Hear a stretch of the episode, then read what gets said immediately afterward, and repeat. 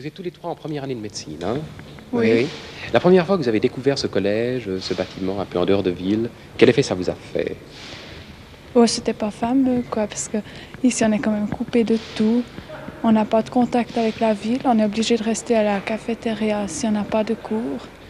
Et puis, euh, parce que de toute façon, les bus, ils- ils viennent à 8h à midi.